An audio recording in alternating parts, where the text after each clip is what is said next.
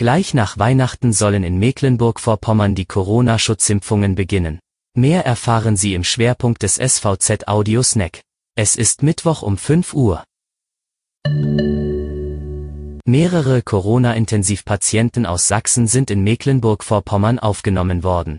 Die Unimedizin Rostock übernehme vorerst zwei schwer an Covid-19 Erkrankte, teilte das Gesundheitsministerium mit. Die Lage vor allem in Ostsachsen ist ernst. Aktuell haben wir noch ausreichend Kapazitäten, um den sächsischen Kollegen und Patienten zu helfen, sagte der ärztliche Vorstand der Unimedizin, Christian Schmidt.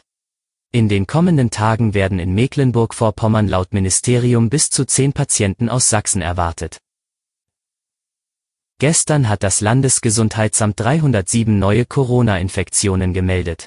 Die 7-Tage-Inzidenz für ganz Mecklenburg-Vorpommern liegt nun bei 96,3. Aktuell gibt es 3027 Corona-Infizierte im Land.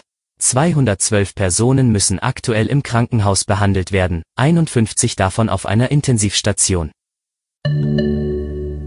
Im Schwerpunkt. Vor Beginn der Weihnachtsfeiertage hat Ministerpräsidentin Manuela Schwesig an die Bevölkerung appelliert, Kontakte auf das Notwendigste zu beschränken. Der Impfstoff ist das Licht am Ende des Tunnels, sagte sie. Mecklenburg-Vorpommern bekommt für den Start mehr Impfstoffdosen als zunächst erwartet.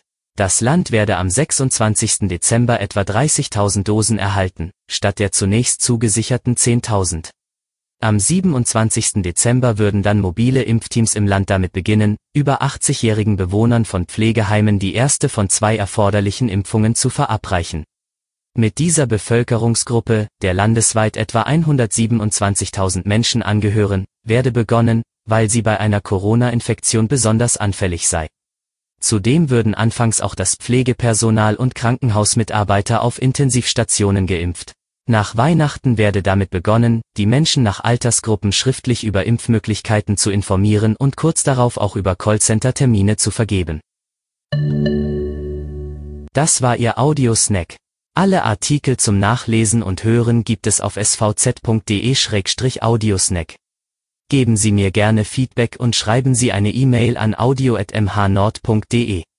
Wir hören uns Donnerstag wieder.